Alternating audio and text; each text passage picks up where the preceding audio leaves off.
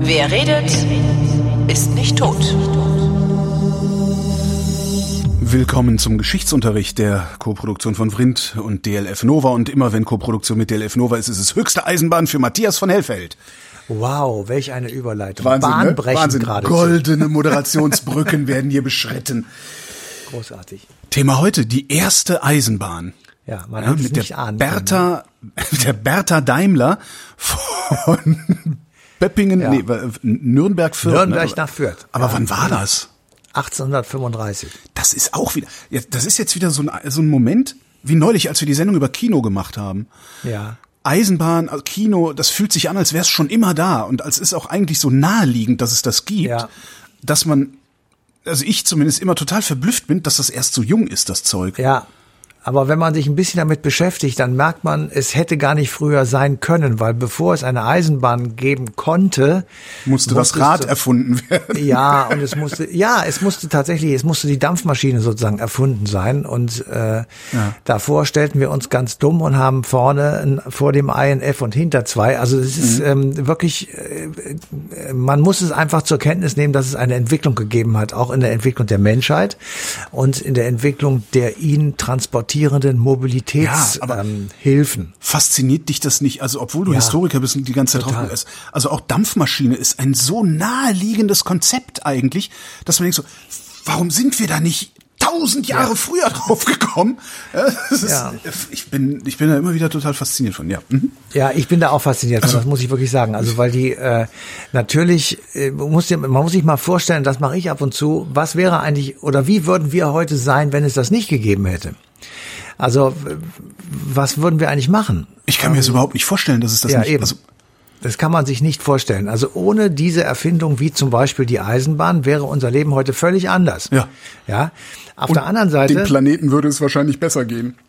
Ja, dem, wenn wir nicht da wären, würde es dem Ja, Planeten auch, besser ja. gehen, ist doch klar. Was aber wirklich dabei letzten Endes herauskommt, ist, dass man dieses 19. Jahrhundert ähm, wirklich sich mal komplett zur Brust nehmen sollte Ja. und ähm, nicht nur mein Buch lesen, sondern auch andere Bücher lesen sollte. Und dann stellt man fest, ich glaube nicht, dass es ein Jahrhundert gegeben hat, das widersprüchlicher ist als dieses. Ähm, wir haben viele Kriege zu sehen, wir haben viele äh, schreckliche Dinge zu sehen. Auf der anderen Seite haben wir Technikentwicklung, Erfindungsentwicklungen äh, zu sehen. Wir haben Menschen, die dem aufgeschlossen sind, genauso wie die vor all diesen Dingen die Ohren und die Augen sich zuhalten und Angst haben. Also als die erste Eisenbahn von Nürnberg nach Fürth gedampft ist, hat es Selbstmorde gegeben, weil die Was? Leute gedacht Krass. haben, das äh, ist viel zu schnell. Ja. Ähm, wir haben Leute, also es gibt ähm, Leute, die sagen, das ist das Ende der Welt. Da kommt lauter Dreck aus dem Schornstein raus ähm, und die, die haben es einfach nicht verstanden, was da passiert. Also man kann sagen, das 19. Jahrhundert war nicht nur das Jahrhundert des Nation Buildings, nicht nur das Jahrhundert, in dem ähm, Entdeckungen und Erfindungen gemacht wurden, die für die nächsten Jahrhunderte, auch für unsere nachkommenden Jahrhunderte, bahnbrechend und grundlegend sind, äh, sondern sie haben auch das, ein, ein anderes Verständnis der Menschen hervorgerufen. Ja. Sie haben sich nämlich, ich sag mal, äh, der Zukunft zugewandt. Und sie haben auf einmal angefangen zu forschen nach Dingen, die es, als sie damit begannen zu forschen, unvorstellbar waren. Überleg dir mal, Karl Benz hat den ersten Führerschein bekommen am Ende des 19. Jahrhunderts für den Benz Patent Motorwagen Nummer eins. Ja.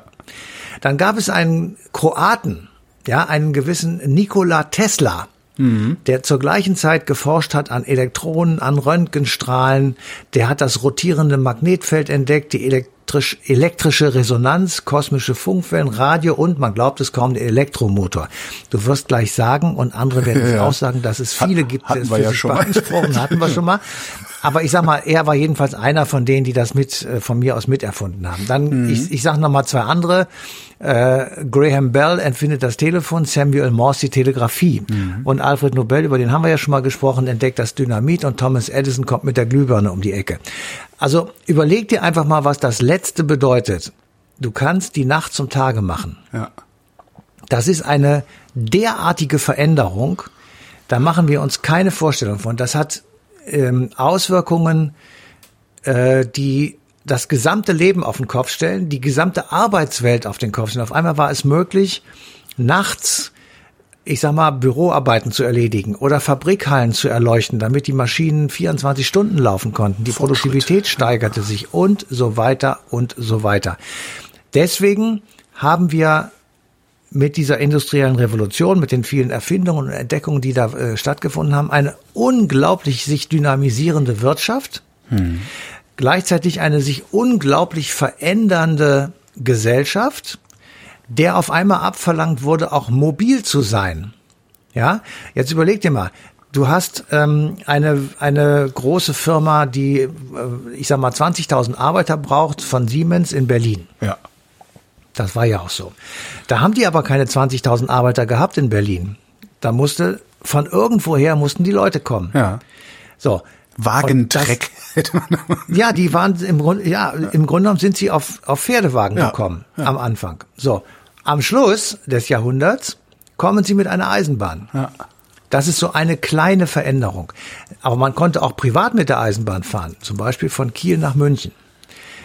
So, dann stellt der Mann, der aus Kiel nach München fährt, fest, dass man in München zwar einen komischen Dialekt spricht, aber auch Deutsch. Ja.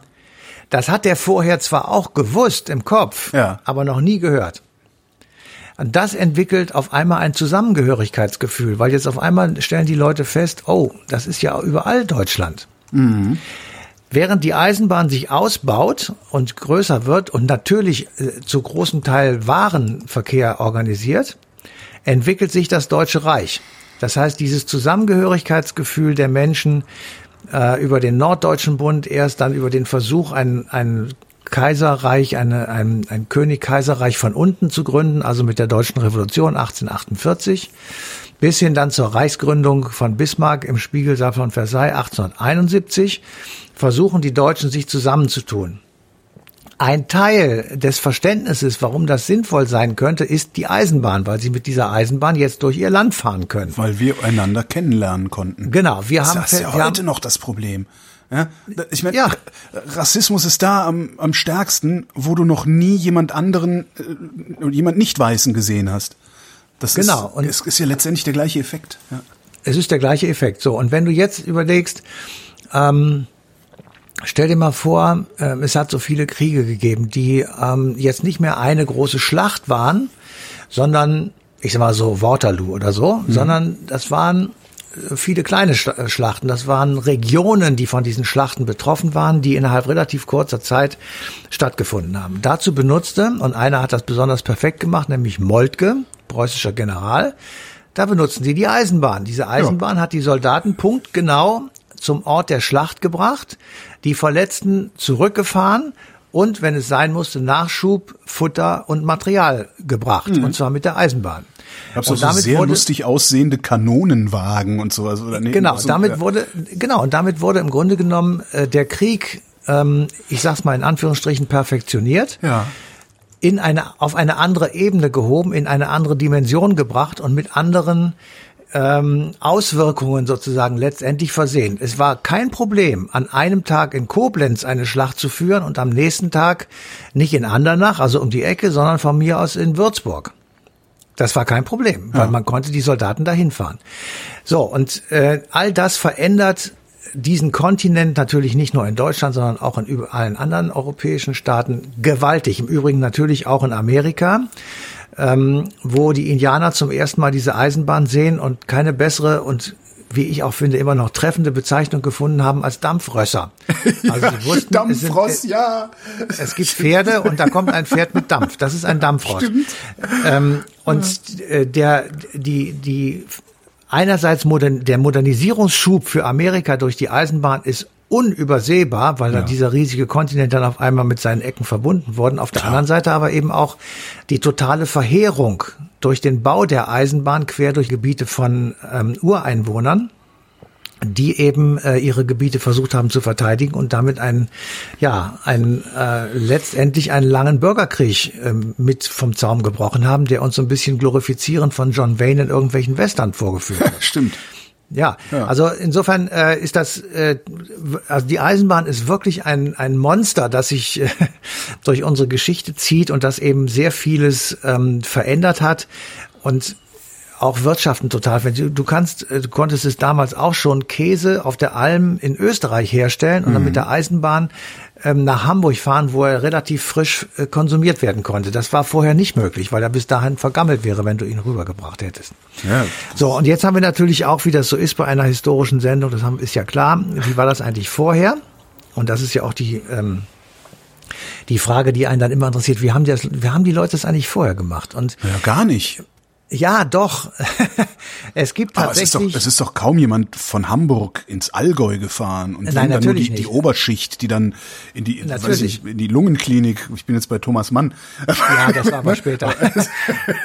ja, aber ähm, natürlich ist das so gewesen. Aber auf der anderen Seite hatte zum Beispiel der Papst ähm, oder die Päpste ähm, immer ein großes Interesse, dass die Menschen über die Alpen kommen nach Rom, um ihre ähm, ihre Kohle da abzuliefern ah. oder zu beten oder und so weiter, also ihm zu huldigen. Und ich erinnere jetzt mal an den San Bernardino. Ja, das war einer der ersten Pässe über die Alpen von Papst Bernhard ähm, inszeniert, ja. damit die Leute halt rüberkommen konnten. Also selbstverständlich gab es immer schon ähm, Wege nach Rom. Dort war das Imperium Romanum und in der Antike oder aus der Antike sind uns überliefert Spurrillen in den Straßen. Ja. Das heißt, die haben tatsächlich schon so kleine Rillen gebaut, wo dann die äh, Pferdewagen besser drin laufen konnten als auf den haben die die da, dann, haben die die gebaut oder haben die Pferdewagen die Masse an Pferdewagen über die Jahrzehnte nein, nein, die, die da reingefräst Nein, das, die müssen ja alle gleich laufen dann. Das hätten sie nicht hingekriegt. Das wäre völlig unmöglich gewesen. Nein, nein, sie haben sie richtig reingebaut. Also die, die haben Spurrillen in Straßen gebaut, damit diese Holzwägen da leichter durch, äh, durchgezogen werden konnten. Am äh, Beginn des 18. Jahrhunderts, ähm, also das, ich sag mal, bis zum Beginn des 18. Jahrhunderts war ähm, im Grunde genommen wurden. Stopp mal. Äh, ich habe hier gerade was kaputt gemacht, glaube ich, bei okay. mir in der Aufnahme. Ja? Nee, doch, da geht's. Okay, äh, kannst du mach weiter. Bis zum Beginn des 18. Jahrhunderts, okay. Okay, also bis zum Beginn des 18. Jahrhunderts ist im Grunde genommen in Europa relativ wenig passiert. Da mhm. wurden Holzbahnen gelegt, da wurde auf Baumstämmen äh, gezogen, also das, die Baumstämme sozusagen unten gerollt, dann oben wurde etwas drüber gezogen. Am 18. Jahrhundert, am Beginn, glaube ich, des 18. Jahrhunderts wurde in England etwas erfunden, dass man so, ich sag mal, als Beginn der Eisenbahn äh, bezeichnen könnte. Das ist so eine Art Kranzrad, dass man äh, sicher in einer Rinne fahren kann. Also ja. diese äh, Kranzräder wurden äh, in eine Rinne gelegt, die war aus Eisen gegossen. Ähm, das ist natürlich sehr aufwendig gewesen. Das muss er vorstellen. Also Eisengießen, das ist für die damalige Zeit ein, ein gewaltiger Aufritt gewesen. Das heißt, das war nicht besonders praktisch zu, zu ähm, einzusetzen, was man da hatte. Mhm. Äh, dann wurden Holzbohlen dazwischen gelegt, dann wurden Holzbohlenschienen gemacht, die wurden dann wiederum ersetzt durch Gusseisen und irgendwann wurde dann aus diesen Gusseisen die erste Eisenschiene. Mhm. Und 1795, also immerhin noch am Ende des 18. Jahrhunderts, wird dann der erste Bahnbetrieb ähm, aufgenommen, der über sechs oder sieben Kilometer geht und ich sag mal regelmäßig an verschiedenen Haltestellen stehen bleibt, Leute mitnimmt, Waren mitnimmt und das war die Derby Canal Railway. Und insofern äh, kann man, wenn man es ganz genau nimmt, sozusagen für Europa und das war damals was die industrielle Revolution angeht, vornehmlich England, äh, 1795 also den Start sozusagen ähm, sehen, muss allerdings dabei in äh, sozusagen in Kauf nehmen, äh, dass das natürlich noch ohne Lokomotive war. Also ich wollte gerade sagen, Kernel, ja, ja. Kernel, weil es von Pferden oder gezogen Genau, wir reden von, nee. von Pferdezügen, ja. aber auf Railways. Also das ist im Grunde genommen nicht mehr das, was du aus dem Wildwestfilm kennst. Da knattern irgendwie sechs Pferde vor mhm. einem äh, im Staub schwankenden Wagen. Ja, aber ist ja praktisch. Du hast deinen Kanal, daneben ist sowieso der Treidelpfad, dann haust du da halt noch eine Schiene hin und kannst dann. Genau, das war die Idee. Und äh, also auf diese, das waren sechs, sechs, manchmal acht Pferde, die zogen also je nachdem wie schwer der Zug war, diesen Zug. Da lagen dann meistens Waren drauf und ja. diese Waren, und das finde ich total faszinierend, ähm, jeder von uns hat äh, den Hamburger Hafen vor Augen, da stehen diese mega großen Kräne, die ja. also tonnenschwere Container von irgendwelchen Schiffen runterholen. Und damals waren äh, die Waren auf diese ich sag mal, Pferdewagen gelegt und wurden an Land, da wo sie hin sollten, von einem Kran mit Seilwinden hochzudrehen, herausgeholt mhm. und dann auf Lastkähne gelagert oder irgendwie abtransportiert, sodass es dann mit dem Schiff oder wie auch immer weitergehen konnte. Und das ist im Grunde genommen der gleiche Vorgang, der, die gleiche Arbeitsabfolge wie auf einem Container Überseehafen heute meinetwegen in Hannover, äh, in Hamburg oder in Rotterdam oder sonst wo auf der Welt. Wenn ich also ab und zu in Hamburg bin, dann fahre ich da immer extrem ja, langsam auf der Autobahn, klar, weil ich denke, ja es ist der Hammer. Ja. Es Übrigens, ist der Hammer. Äh, Themenvorschlag für eine Stunde History, die Geschichte des äh, dieses Normcontainers. Absolut ja. interessant auch. Ja. Ja, ja, also sowas äh, der Über, Überseekontainer, so heißt er, glaube ich. Ja, ja Überseekontainer. Also ähm, insofern fand ich also, äh, und wir reden jetzt vom Jahr 1795, ich bitte euch, ja, also das ist ja, ähm, das ist ja irre, dass sie das da schon nach der gleichen Logistik im Grunde genommen gemacht haben ähm, wie hier, also wie wir jetzt. Das finde ich wirklich schon ähm, echt gut. Also, jetzt geht es aber die Frage, wie kommt es denn dazu, dass man eben, äh, ich sag mal, die Pferde ersetzen kann durch eine Maschine? Ähm, dazu wird 1712 in England die Dampfmaschine erfunden. Die Vorhebung, die, die Vorrichtung zur Hebung des Wassers mittels Feuer. Habe ich mal in irgendeinem Roman gelesen, fand ich eine sehr ja, genau, genau. Und, und äh, als sie das erfunden hatten, hat es noch eine Weile gedauert. Ja, das ist nicht sofort gewesen, bis man auf die Idee gekommen ist, äh, diese Idee, also diese Dampfmaschine auch dazu nutzen zu können, eine Maschine anzutreiben, mhm. weil man noch gar nicht so richtig wusste, wozu könnten wir eigentlich eine Maschine brauchen. Also, Zum Weben, ihr Trottel. Ja, das, das kam aber erst später. ja, ähm, also wie, wie würden wir sie einsetzen? Und das ist ja immer so. Also wenn du etwas Neues machst oder wenn etwas Neues erfunden wird, dann brauchst du erstmal einen Antrieb. Warum mache ich das? Und mhm. dann wird es erfunden. Also wir erfinden jetzt gerade hoffentlich jedenfalls einen Impfstoff gegen diese verdammte Pandemie. Das hätten wir nicht gemacht, wenn es diese Pandemie nicht gegeben hätte. So, das ist, das hast du heute noch. Wenn heute jemand sagt, ich würde gerne pro programmieren lernen, fällt es ihm sehr schwer, das zu lernen, wenn er nicht gleichzeitig auch ein Problem mitbringt, das sich ja. durch Software lösen lässt. Ganz genau. Das ist Im Grunde der gleiche Effekt wieder. Ja. Das ist der gleiche Effekt. Ne? Und dann kam es also in den folgenden Jahren, das habe ich jetzt nicht so genau aufgeschrieben, wann das war, aber die Dampfwagen und die ersten Zugmaschinen. Und 18, also wir, wir reden ja noch nicht von Lokomotiven, sondern das sind erstmal Zugmaschinen, von, die anders eingesetzt mhm. wurden. 1804, das habe ich mir aufgeschrieben, äh, gibt es also tatsächlich die erste Dampflokomotive und dann gibt es in dem gleichen Jahr auch einen ersten Test und den finde ich besonders äh, schön. Also eine Maschine, sagen wir mal dazu eine Lokomotive, zieht 1804 zieht fünf Wagen mit einer Gesamtfracht von zehn Tonnen mhm über 15 Kilometern in exakt vier Stunden und fünf Minuten. Das heißt, das ging noch relativ langsam und dann haben die Leute da gestanden und haben gesagt, ja, ähm, und jetzt? Also die Dampflok hatte 1804 irgendwie keine besonders große Zukunft, haben die Leute gedacht, weil ja. sie haben den offensichtlichen Nutzen gar nicht so richtig ähm, erkannt. Ja. Und dann kam etwas, wo, weswegen eben dann der Nutzen ganz schnell sich klar macht und da sind wir wieder richtig bei ganz normaler Geschichte. 1804, da ist in Europa das napoleonische Zeitalter, also Napoleon ist französischer Kaiser. Und ähm, der französische Kaiser mit dem russischen Zaren verhängt 1806 eine Kontinentalsperre gegenüber ah, die, England. Das bedeutet, da kommt nichts rein und nichts raus. Äh, die gesamte europäische Küste wird von französischen Soldaten bewacht und so ganz nebenbei und als Klammerbemerkung, es lebt natürlich der Schmuggel auf und ja, natürlich, natürlich gibt's da äh, Lücken. Wer weiß, Aber was da alles Cooles erfunden wurde, ja, was wir heute genau. benutzen, wo wir gar nicht wissen, dass es daherkommt. Ja, ja das kann auch sein. Jedenfalls äh, diese, diese Kontinentalsperre bewirkt in England oder auf England eine Steigerung der Lebensmittelpreise und eine Verknappung der Lebensmittel, weil natürlich kein Handel mit ähm, Europa stattfindet. Und deswegen muss das knappe Gut Lebensmittel, aber auch Rohstoffe äh, auf der Insel möglichst schnell von A nach B gebracht werden. Und dazu gab es nichts Besseres als eine Eisenbahn mit Lokomotive. Oh. Und das war, ähm, äh, also das, die, die Eisenbahn gab es bei denen schon, weil die wurde in den, die wurde in den Kohlegruben eingesetzt. Ähm, da haben wir auch viele Bilder, kennt man ja, dass man also, wenn die Kohle abgebaut wurde in den Kohleminen, dass dann also die eine kleine Eisenbahn mhm. eingesetzt wurde, die das äh, Zeug nach vorne oder an den Ausgang gefahren hat und nicht mehr Kinder, äh, die das schieben mussten, sondern es waren also Eisenbahnen und ähm, da hat man sich dran erinnert und hat dann gesagt, okay,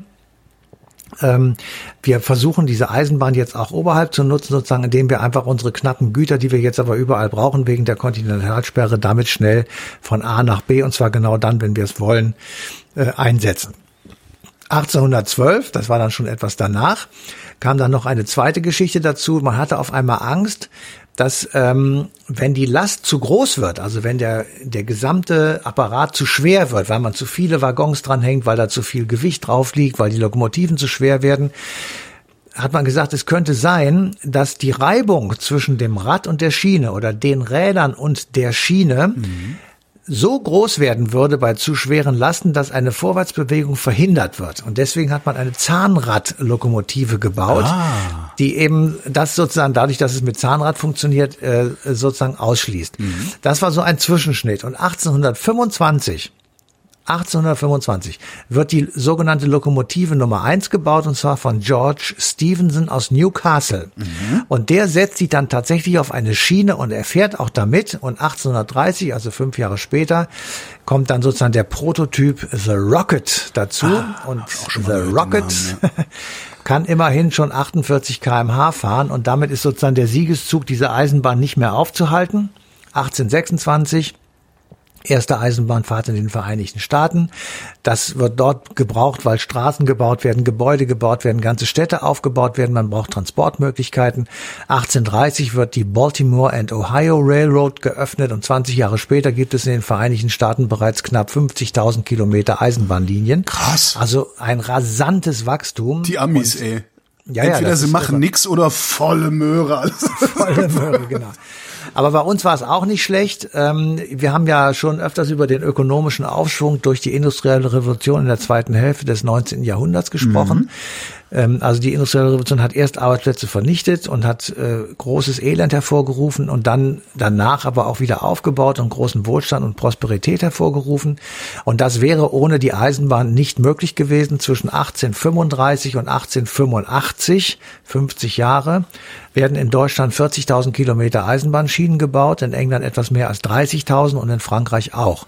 Das heißt, ähm, der, der Kontinent wird sozusagen durchschnitten und ja. überzogen von einem Spinnennetz von Eisenbahnschienen und damit werden Menschen transportiert, damit werden Material transportiert und mit beiden zusammen eben auch die Idee, ähm, dass man auf einem gemeinsamen Kontinent wohnt und mhm. in einem gemeinsamen Land mit gemeinsamen Sprachen. Man lernt die Unterschiede kennen. Fährst du nach Frankreich, verstehst du nichts kommst du zurück, verstehst du wieder und hast ein Zusammengehörigkeitsgefühl und ein Abgrenzungsgefühl. Also du bist, du, du merkst auf einmal, du bist anders als die anderen oder die Menschen damals sind anders als die anderen. Das ist positiv und negativ, hat auf jeden Fall ähm, das das gesamte sozusagen, das gesamte europäische Konstrukt massiv verändert. Und ich finde ehrlich gesagt auch bis heute, weil also in so einer Eisenbahn zu sitzen und irgendwo hinzufahren, finde ich immer noch gut. Was Viel ja, lieber als mit dem Auto. Absolut, ja. Was ja das Interessante dann daran ist, ist, dass trotzdem die Eisenbahn an den Ländergrenzen mehr oder weniger Halt gemacht hat, indem sie dann andere Spurweiten hatten, indem sie später dann andere mhm. Stromversorgungen gemacht haben, damit wenn der Feind mit dem Zug kommt, ja. er das lokale Netz nicht nutzen kann, einfach so. Also dass man nicht einfach so durch kann. Da leiden wir heute noch drunter dass das ja, wurde. das ist ja weitgehend jetzt ähm, sozusagen in, übereingekommen und man hat es eben gleich gemacht oder ja. Zumindest in Ansätzen, ja. Aber es gibt halt immer noch, ja, wenn ja, du Richtung Osten fährst, hast du immer noch äh, Spurweiten. Äh, also die Eisenbahn hat zum Beispiel auch eine einheitliche Zeit hervorgerufen. Das ja. stimmt, Die Eisenbahn ja. brauchte einen Fahrplan und der, das heißt, es musste in Europa die gleiche Zeit herrschen. Das sind, das sind so Sachen, die man so nebenbei, das wäre ohne die Eisenbahn zwar sicher irgendwann auch passiert, ja, aber vielleicht eben später oder anders. Ähm, oder vielleicht gäbe es mehrere Zeitzonen und wir würden so leben wie die Vereinigten Staaten oder Russland, da gibt es elf Zeitzonen. Also es ist, ähm, das ist wirklich ähm, erstaunlich. Und all das sozusagen ist die eine Vorstellung. Eine, dass du pro Bundesland eine andere Uhrzeit hast. Ja. Das, das ging auch manchmal minutenweise. Die waren einfach, hatten eine andere Uhr, wo sie sich dran orientiert haben. Eure Majestät ist halt erst genau. ein bisschen später aufgestanden und dann war halt morgen. Ja. Moin. Wenn der König genau. gegessen hat, war Mittag, dann war zwölf. So ist es. Und ähm, äh, ich, wir haben also am Schluss äh, uns natürlich auch Gedanken gemacht über Mobilität im Allgemeinen und ja. unsere Mobilität heute. Und einer, der sich damit beschäftigt hat und äh, Zukunftsforscher ist, der hat gesagt, so etwas Bahnbrechendes wie die Bahn gibt es in absehbarer Zeit nicht. Ja, und da kann man mal sehen. Zumindest eine, für die Mobilität, ja. Ja, ja, ja ähm, das, das ist ja, und Transport. Also selbst, ich sag mal, so ein Drohnentaxi, das ist für mich so eine Idee, wo ich sage, boah, ey, Leute, echt jetzt soll ich durch die Luft fliegen? Ach, das ist ja ähm, auch eh das privater Elektrohubschrauber. Also dass sie ja, das Taxi nennen, ist ja nur, um es den Leuten zu verkaufen. Das ist ja, ich sag mal, also ja. als Idee, das war ja damals, äh, also pass auf, Holger, wenn du 1829 äh, in Mannheim gelebt hättest, ja, und da hätte dir einer erzählt, da wird jetzt eine Schiene gebaut, weil da demnächst so ein dampfendes Ungeheuer langfährt, ja. dann hättest du auch gesagt, hör mal, verpiss dich, du hast einen Knall. Das ist richtig. Ähm, Natürlich ist es so, dass du in sechs oder sieben Jahren, um mal die gleiche Zeitspanne zu haben, durchaus Elektrotaxis haben wirst und die müssen auch so billig und günstig sein, dass du sie bezahlen kannst. Sonst aber die fliegen dann nicht.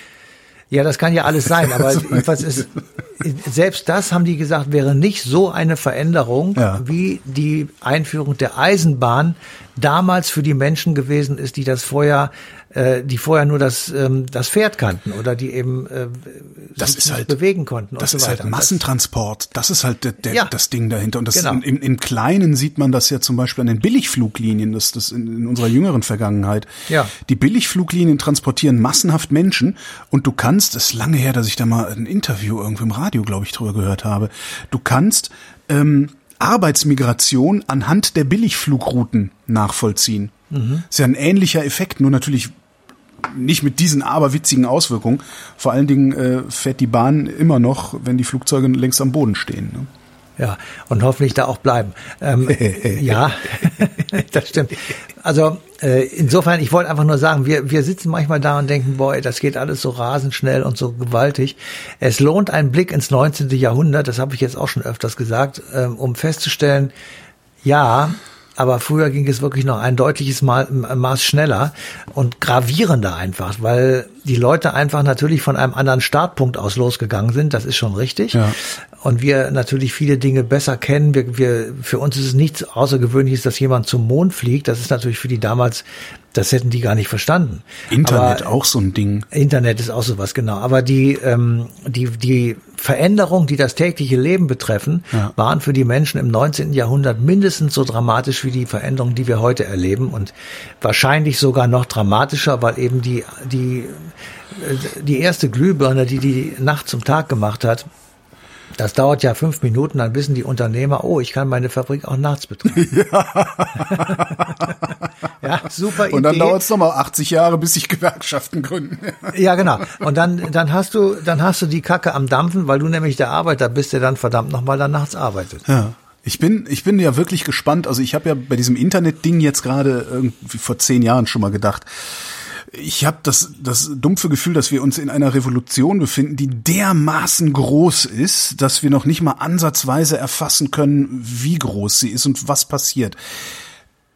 Das heißt, ich bin gespannt oder ich wüsste gerne, wie das 23. Jahrhundert aufs 21. Jahrhundert guckt.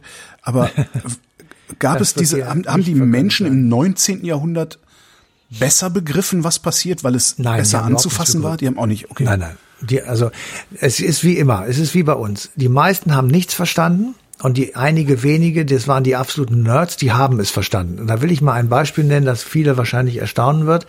Kaiser Wilhelm der Zweite, der Furchtbare sozusagen, ja. der den Satz gesagt hat, was Kultur ist, bestimme ich, ähm, der hat verstanden.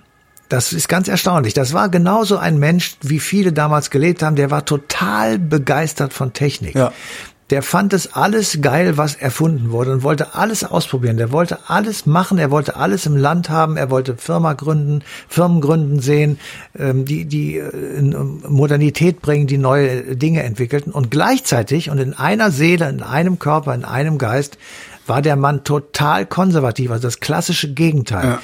Und die Menschen waren auch so. Die haben gesagt, einerseits wollen wir. Ich gerade muss ich an Elon Musk denken super visionär, aber leider komplett Malle im Kopf.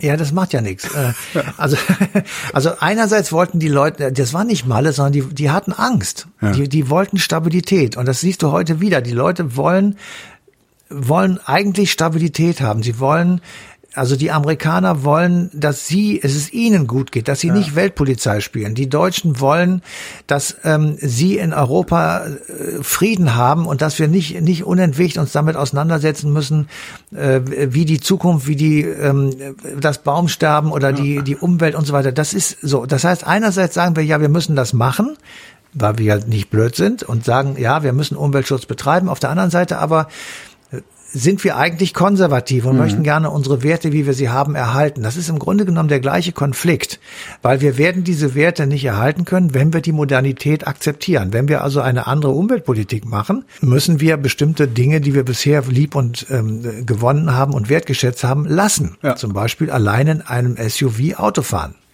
Und so gesehen haben die im 19. Jahrhundert sogar es noch ein bisschen besser gehabt, weil die wollten auch Stabilität und die wussten wenigstens, wo sie sie theoretisch herkriegen konnten, nämlich vom König. Ja, genau. Und der fehlt ja äh, dieser Tage. Also es fehlt ja tatsächlich äh, eine, ja, eine Lichtgestalt, eine Führungsfigur, ein Führer in dem Sinne. Und darum drehen ja auch so viele Leute so unheimlich frei. Und ne, so Merkel muss ja. weg und was es da so alles gibt, als gäbe es diese eine Figur, die für alles verantwortlich ist. Christian Drosten äh, in der Pandemie. Eine Figur ist für alles verantwortlich die hat und die hat's kaputt gemacht und dann muss es auch mhm. den einen geben, der es äh, eventuell ja, ja. ist das sogar so ein quasi feudalistischer Blick auf die Welt dann tatsächlich noch. Hm. Ein großes Wort zum Schluss. Matthias von Hellfeld, vielen Dank. Bitte.